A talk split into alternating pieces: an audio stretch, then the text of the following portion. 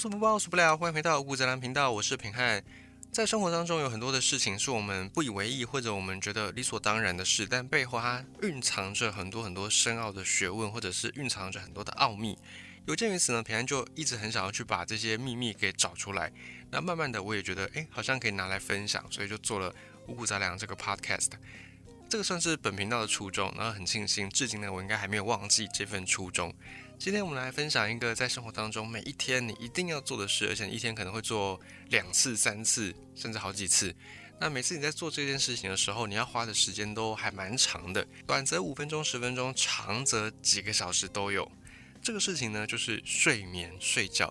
睡觉这个是在我们日常生活当中，它算是一个必备的事情。可是我们对于睡眠的了解真的是所知甚少。我们对于睡眠它背后到底有些原理怎么运作，我们可能都不是那么样的清楚。那最近平常在读一本书，它是在讲大脑有关的书，叫做《别让大脑不开心》。这个书乍听之下好像是要跟你分享一些。可以让你感觉到快乐或者幸福的那种理论，然后比较像心灵鸡汤的书，但不是。这个写这本书的人是一个脑神经科学的研究人员，他是一个科学家，然后就从科学角度去跟我们分享很多很多大脑里面跟我们日常生活息息相关的一些奥秘或者有一些关联性。好，我们今天也并不是要讲这本书，只是呢，因为最近看了这本书，然后我对脑神经这个事情有更多的认知，然后也。了解说，哎，过去有一些专有名词或者有一些专业术语的文章，我看不太懂。然后最近再回去看，哎，觉得有一些些收获，然后特别想要来分享。而睡觉这个事情，其实就跟脑神经有莫大的关联性。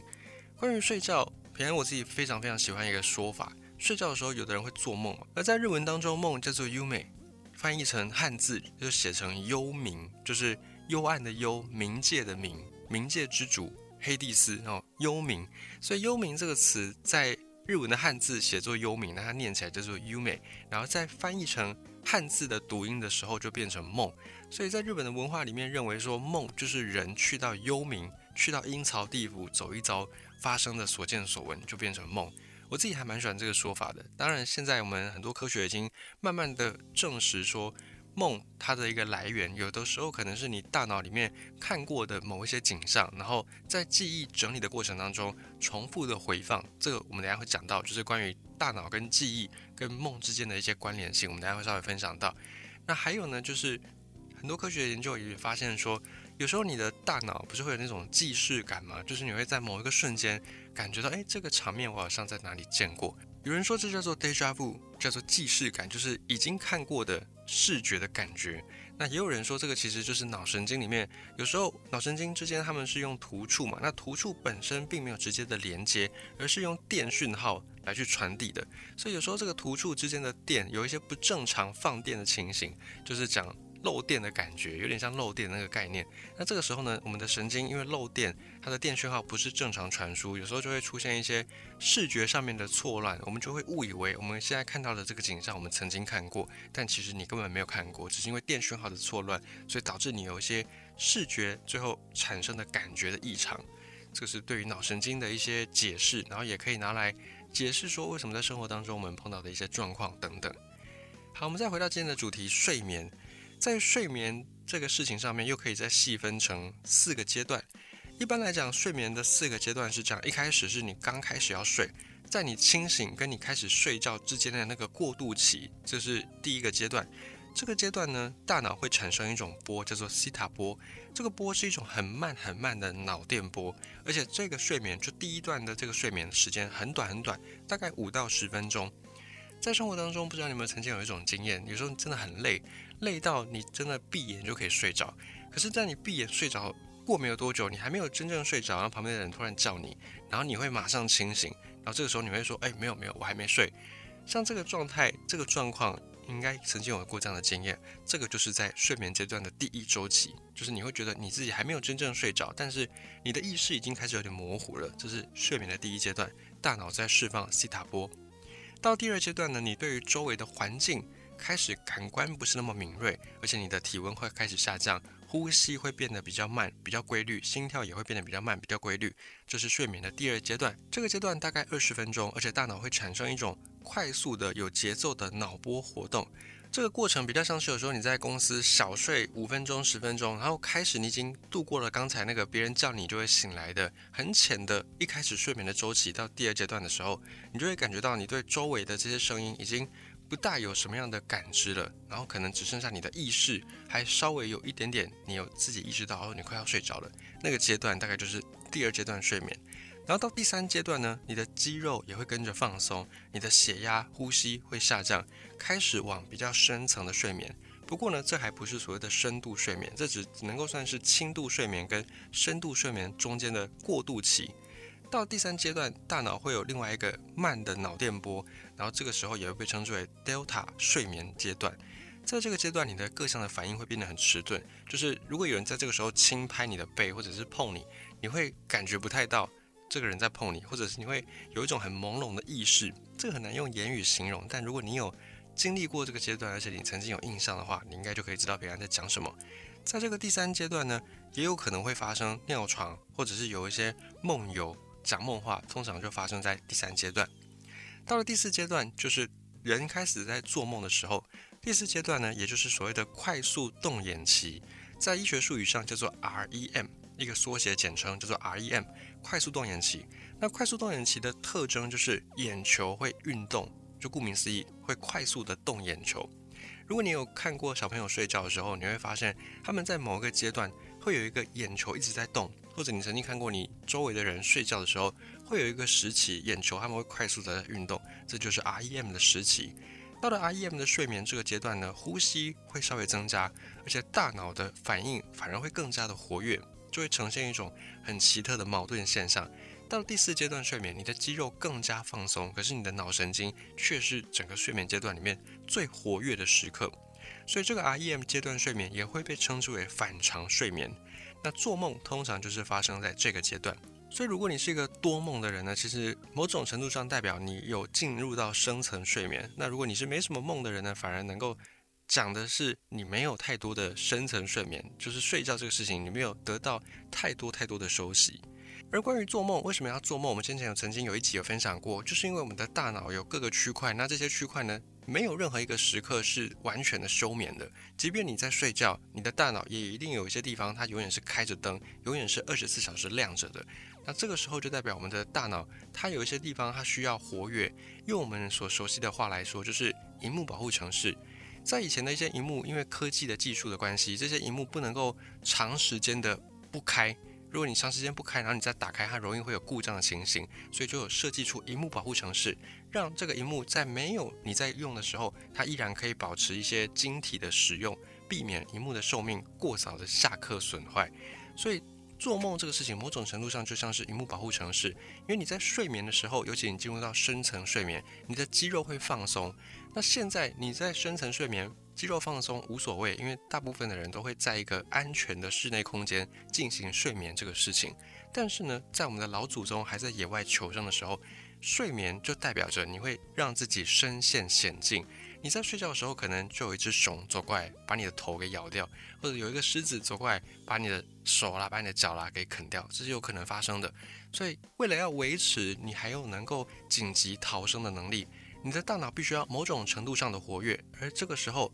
就是用我们的脑部控制视觉的这个地方，就会让这个地方再活跃起来，所以反映出来的我们的真实的状况就是你会容易做梦。做梦就代表你的大脑它自己开启了荧幕保护程式，它让你的眼球能够有一个动作，让你负责视觉区块的这些脑部的区域可以还是维持一定程度的工作量，不会完全罢工，以便呢你如果在这个时候碰到危险，你还可以有逃生的可能性，你还可以有逃生的机会，而不是完全的睡死。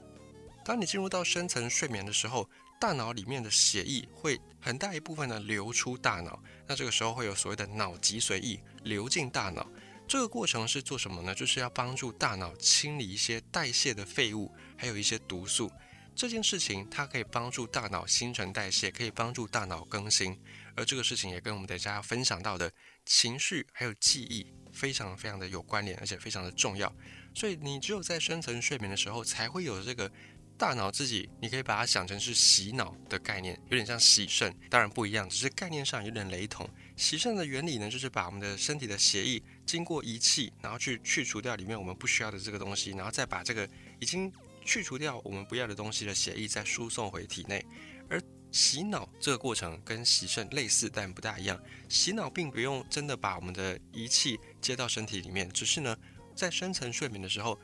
脑中的血液会暂时退出大脑，取而代之的是脑脊髓液，就可以清理大脑平常的代谢的废物，并且因为有了这个过程，所以睡觉这个事情呢，可以说是人类在精神层面的救赎，变成了一个重要的活动。简单来说，我们在平常日常生活的时候，我们会有很多的事情，我们会经历很多事件，那这个大大小小的事件都会形成记忆，而记忆又可以分为两个部分，一个叫做讯息记忆，一个叫做情绪记忆。那通常所有的记忆都是由这两个记忆一起组成的。例如呢，今天早上下雨，下雨这个事情它是一个客观的讯息记忆。但是呢，下雨的时候，你今天可能要出门上班，你就会想说，哇，好烦哦！要出门上班，我就要穿雨衣，或者我可能就要搭这种人很多很挤的交通工具等等。那这个时候就会有一个比较负面的情绪。所以早上下雨这个事情，对今天的你来说就形成了一个记忆，而这个记忆由下雨本身客观记忆。还有一个情绪记忆，好烦这样的感觉所混合产生的。那像这样的一个记忆呢，在每一次你睡觉的时候，这些大大小小你白天经历过的记忆，会在你的大脑当中做一些转变。而在我们的大脑里面，负责记忆的主要是有两个区块，一个叫做大脑皮质层，或者人家皮质层，或者人家皮层，都有人说。另外一个呢叫做海马回。大脑皮质层负责储存的是长期记忆，那么海马回负责的是短期记忆。怎么样分呢？好，假设今天呢，你要打一个电话订午餐，订等一下的披萨，那你就上网查了一下这个披萨的店的电话，然后你查完之后呢，你要把它拨打出去，你就要先记一下这个电话号码哦，你就记一串数字，这串数字对你来说只是符合当下你为了要订披萨所用的，你不会一直要去记着它，所以当下你记得这个电话号码，它对你来说就是由海马回所负责储存的短期记忆。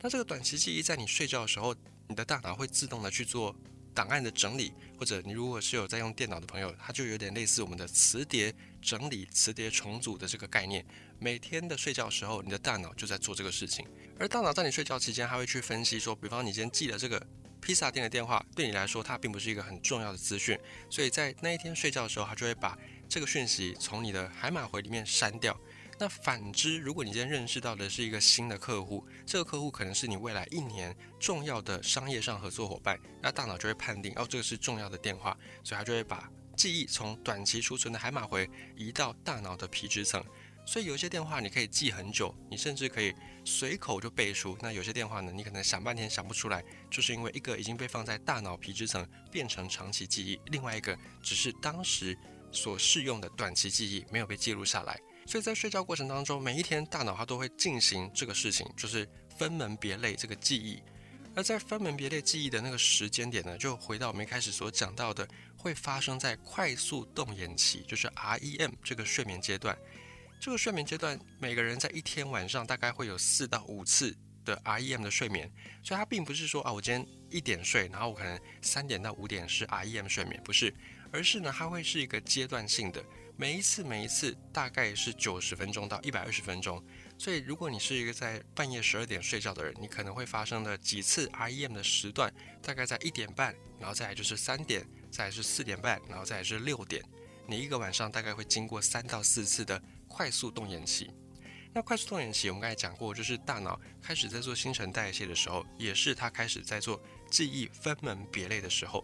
当你白天碰到了某一个事件，引发了很强烈的情绪记忆的时候，这个时候负责记忆情绪的、负责调动我们的情绪的是另外一个大脑里面的组织，叫做杏仁核。杏仁核是专门在处理情绪的单位。那杏仁核在你发生记忆的当下，它也会参与作用。它就一方面帮你调动这些情绪，让你感觉到啊下雨，然后你有个很烦躁的感觉。这个就是由杏仁核在处理的。那么虽然杏仁核它本身，并不能够储存记忆，杏仁核只是负责调动情绪而已。但是呢，因为你有一些情绪，所以某种程度上也可以巩固记忆的过程。尤其在大脑的机制里面，我们对于一些负面的情绪或者负面的那种感受会更加的强烈，所以你比较容易想起来那些让你感觉不舒服的事情。那反倒来说，让你能够比较开心的是，你的记忆是没有那么样的强烈的。这也是在演化的过程当中，可以帮助我们趋吉避凶的。想想看，假设你今天吃到一个很开心的高热量的食物，你会觉得非常的快乐，这是因为我们的演化机制让我们会去寻求高热量的食物，以防我们肚子饿，以防我们挨饿。但这样的一个高热量食物，你有吃到当然很好，但你没吃到也不会怎么样。所以这个锦上添花的情绪，我们的印象就不会那么深刻。但反过来说，今天假设你是在一个挨饿状态，像这种饥寒交迫的感受是非常不好的。那对应到的就是一些比较负面的情绪。这种负面情绪，如果你能够记住，那你就会想办法去避免它。这个反而是比较能够让你有机会看到明天的太阳，比较能够让你有机会活到明天的一个关键。所以长久的演化下来呢，人类对于负面的记忆、负面的情绪。印象是比较深刻的，就是背后的机制。而杏仁核在工作的时候，也受到我们体内的各项的激素的影响，在我们的体内产生单胺，就是所谓的去甲肾上腺素，它是一种神经传导物质。我们的大脑就是依靠非常非常多不一样的神经传导物质在做联系，在做沟通。而去甲肾上腺素通常在白天你清醒的时候比较多。在去甲肾上腺素存在在你体内浓度比较高的时候，你的杏仁核可以很好的工作，就是你的调动情绪方面会比较顺畅，然后情绪的感受度也会比较强。那等到晚上你睡觉的时候，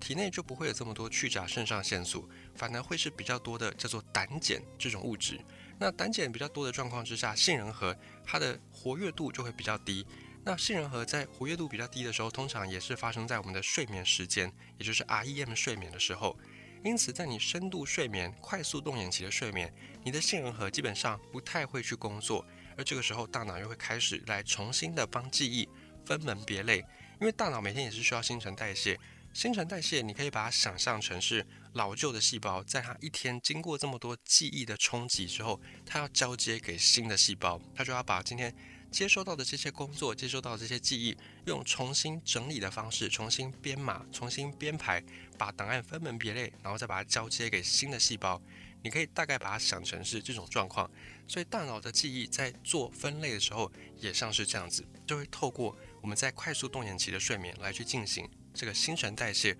进行记忆的分门别类。而这个时候，因为杏仁核不太工作。所以你的记忆在重新归档的时候，就不会再带有这么多强烈的情绪。也许今天早上你出门的时候下雨，这个事情